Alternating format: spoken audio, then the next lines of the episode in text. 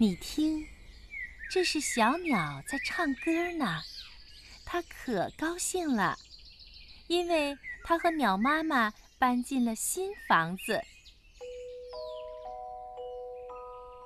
这所新房子啊，不是小鸟自己建的窝，小鸟自己建的窝不是草做的，就是树枝搭的，要不就是随便找个洞往里一钻就当做家了。小鸟的这个新家呀，是用非常坚固的木板造的，挂在高高的树上，又漂亮又暖和又安全。小鸟问妈妈：“这么漂亮的房子是谁给我们造的呀？”看，就是他为我们造的。鸟妈妈。指着一个正为保护小鸟而忙碌着的女孩子说：“可是，刚说到这里，小鸟和它的妈妈都惊叫起来：‘哎呀，不好了！’原来，那个女孩为了把一只从窝里掉下来的小鸟送回家，从大树上摔下来了，她立刻被送进了医院。”小鸟对妈妈说：“妈妈，妈妈，我要去医院看她，看那个女孩。”鸟妈妈说：“孩子啊，你说的对，我们要学会感谢每一位帮助过我们的人。”于是，小鸟飞到了女孩的病床前。他说。亲爱的大姐姐，你疼吗？你想妈妈了吗？我来给你唱支歌吧。于是，小鸟唱起了一支动人的歌。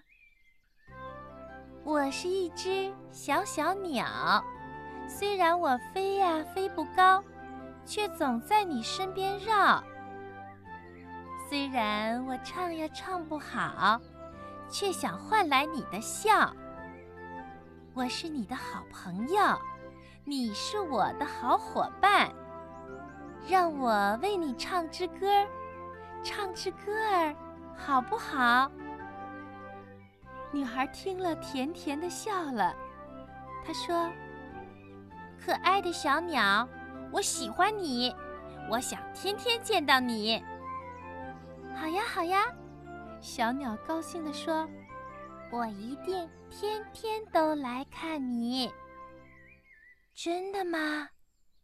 女孩瞪大眼睛望着小鸟问道。“当然是真的。”小鸟拍拍翅膀，非常认真地说：“妈妈说过，要信守诺言，说到就要做到，这是讲诚信。”女孩子听了，又笑了。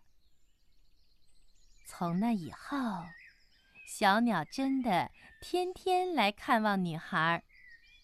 于是啊，女孩的病房里天天都有小鸟动听的歌声，天天都有小鸟美妙的舞蹈。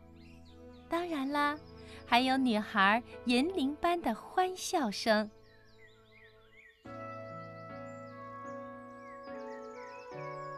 冬天，可爱的小鸟给女孩子衔来一朵红梅花，女孩非常感动，因为她看到那红红的梅花上还带着白白的雪花。她对小鸟说：“亲爱的朋友，我知道你是穿过纷飞的大雪来看望我的，这朵梅花是你对我的祝愿，谢谢你。”你信守着你的诺言。夏天的时候，可爱的小鸟给女孩子衔来了一片荷花的花瓣。女孩非常感动，因为她看到那粉嫩粉嫩的花瓣上还沾着雨滴。她对小鸟说：“亲爱的朋友，我知道你是顶着……”纷纷的大雨来看望我的。这片花瓣是你美丽的心灵，谢谢你，你信守着你的诺言。可是女孩不知道，小鸟为了天天看望它，还要冒很大的危险呢。有一次，小鸟正往女孩的身边飞，老鹰突然从高空直冲下来。要抓小鸟去为自己唱歌，怎么办？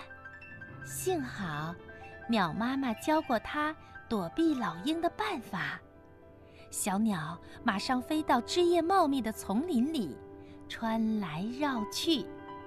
老鹰的身体太大，翅膀太长，不能像小鸟那样在茂密的树枝中灵活地飞行，只好垂头丧气地飞走了。除了危险呀，还有荣耀在考验着小鸟。有一天，百灵鸟拦住了小鸟，说：“嘿，朋友，我们正在开赛歌会，你的歌唱得这样好，快去唱一支吧，你一定会得金奖的。那时候，全世界都会知道你是了不起的大歌星了。不管你飞到哪里。”都会受到欢迎的，小鸟说：“谢谢你，百灵鸟。可是我答应过那位大姐姐，天天都要去看她，我要信守诺言。”